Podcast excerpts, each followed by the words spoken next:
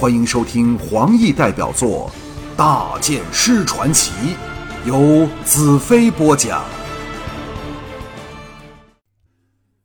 战灵和巨恨都很喜欢西岐，拉着他谈天说地，以减轻心中的不安。我和容淡如来到船员旁，大家心情都有点沉重。容淡如偎入我怀里，轻轻道：“我从来没有害怕的感觉，可是自从嫁给你后，常有患得患失的恐惧，怕快乐的日子不能长久。”我搂着她的香肩道：“不用怕，我会保护你的，没有人能从我手里把你夺走，包括命运在内。”容淡如软弱的道。真可以这样吗？我微笑道：“若掉进海里，我会把你救起来的。”接下来的十多个小时，水手们预备了一切应变的措施，把食水和粮食放在十多艘逃生用的小艇里，将船上所有东西绑得牢牢的，以应付突起的浪头和暗涌。午后，天降细雨。前方迷茫不可辨，更添惊险之情。我们不敢躲进舱内去，怕船翻时逃不出来，全体集中到甲板上，准备随时坐艇逃生。入黑后，形势更险恶。阴风号前进的运动方式似乎有点异样。慧英派人登上桅杆，远眺黑沉沉的海面。幸好雨停了下来，在微弱的星光里，仍勉强可以看到前方海面突出了一排黑压压的礁石群。当水手的呼叫由高桅上传下来时，灰鹰面如死灰，高叫着他们鹰族的土语。水手奔来奔去，抢着把帆降下来。就像世界末日刚在这一刻降临了。灰鹰扑过来，气急败坏的道：“南风停了，现在我们被卷进了向东去的急流。若照这个方向移动，会朝着暗礁驶过去的。”战恨骇然道：“那那怎么办？”灰鹰道：“现在改由人力操控，由船底运桨行舟。”希望能逃离这该死的急流。我道：“我们去帮忙。”回应道：“不，我的手下合作惯了，让他们操桨比较妥当。”说罢，急匆匆去了。阴风号一上一下的颠簸着，海浪波涛的汹涌肯定是暗礁造成的。急急的浪彼此互相推涌着。阴风号像块小木头，高起低落，每个人都失去了说话的兴致。我搂紧西岐和容淡如，与战恨巨灵十二游女在船头焦急地苦候着即将来临的命运。这时，前方尽是暗礁可怕的魔影，近得像触手可及。阴风号。半倾斜着往暗礁靠拢过去。暗礁在水中半掩半露，海面上水花飞溅，泛着泡沫。这时如果掉进水里，不是被淹死，就是丧命于连续的撞击。灰鹰又扑了过来，叫道：“登上救生艇，我们绝无可能绕过暗礁了。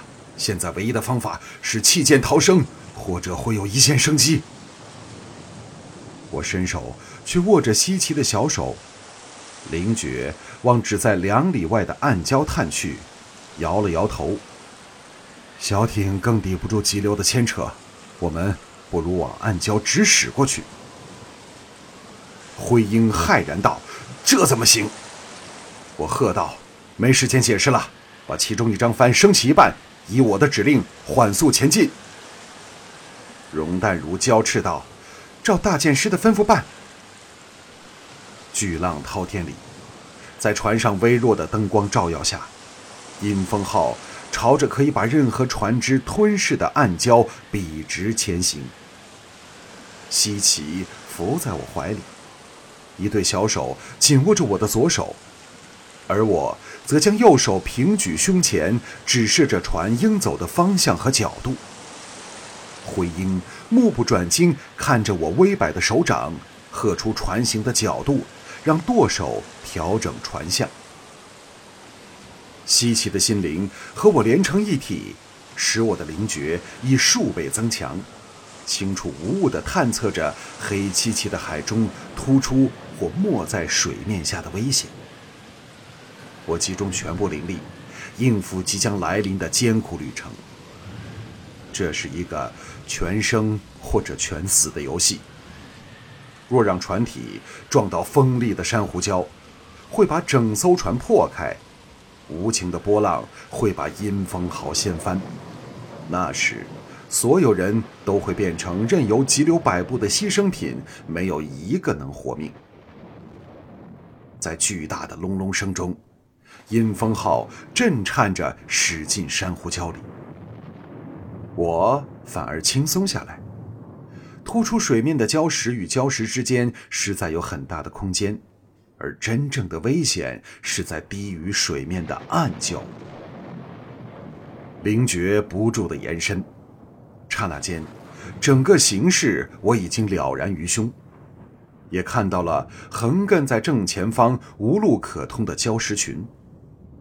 我的手忙轻往左方四十五度角，大叫道：“危险，左转！”回音大声传令，激起的浪花打上望台，没有一个人不是浑身湿透的。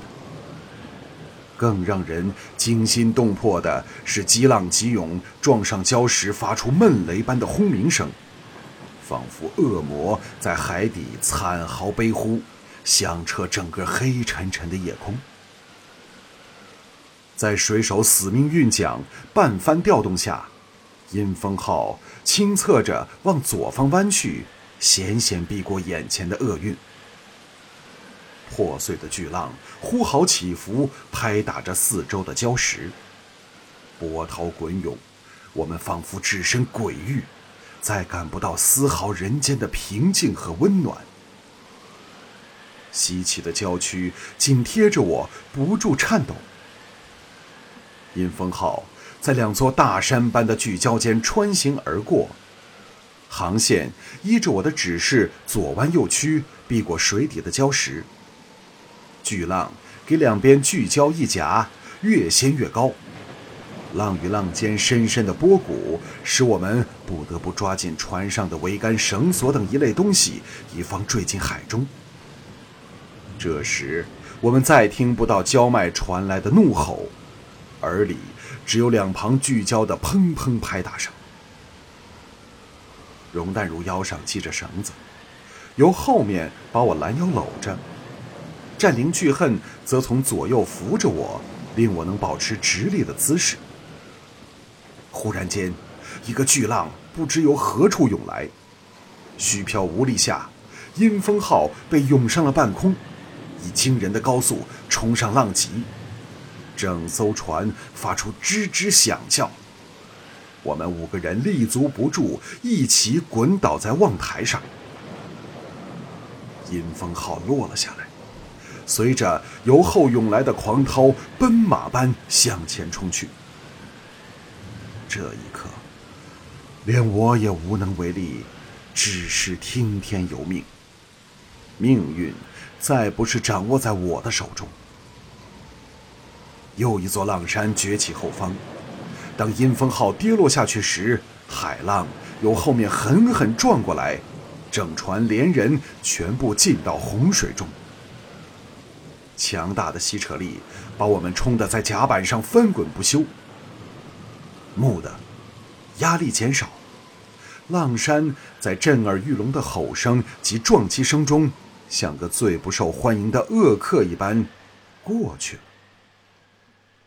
阴风号的帆桅奇迹的完整出现在头上，连风灯竟然都没有熄灭。忽的，平静了下来。阴风号稳定的向前飘去，我们不能置信的爬起来。不知从哪儿钻出来的灰鹰狂叫道：“过去了，都过去了，我们穿过来了！”全船上下人等欢声雷动，欣喜若狂，互相拥抱庆贺，连容淡如也给战恨趁机报了。天明时，海面终于恢复了风平浪静。我和容淡如、西奇回到船尾，享受劫后的欢愉和宁静。西奇向我微笑道：“兰特，刚才我和你的灵力连接时，我感到很兴奋，好像在和你做爱。”我呆了一呆，我可能分心在暗礁上，所以没有这种感觉。那不然，等一下多和你做几次，好补偿这损失。西奇那美得令人目眩的俏脸露出个不知好笑还是好气的表情，横了我一眼，别过脸去看落在远方后的焦麦。容淡如轻叹道：“唉，直到现在，我才明白你真的可以掌握自己的命运，没有船敢通过这可怕的礁石群的。”战恨巨灵和灰鹰三人齐望船尾而来。报告了船上的大概情况后，回应道：“船的毁坏还不算严重，很快能修好。最大的问题是粮仓给水冲了去，所有食物都流失了。放在艇内的食物有一点不剩，剩下还有四十多天航程，食物会成为最大的难题呀。”我微笑着从白杨木座旁的箭筒拔出一支利箭，站起来找了条绳子绑在箭尾处。另一端绑在木座的扶手处，拿起射日大弓，来到船尾。众人好奇的走到船员旁，看着我怎样从海中获取食物。只听“嗖”的一声，一支箭飞快的射入海中，绳子扯得笔直，紧接着颤动起来。灰鹰叫道：“我的老天！你怎么能看到水底下的东西？”我大笑道：“这条鱼啊，最少有一个人那么重，来帮帮忙，把它扯上来。”众人兴奋起来，争着来扯绳子。我微笑道：“如果我们给饿死了，谁去告诉别人咱们曾成功的穿过那片鬼礁石啊？”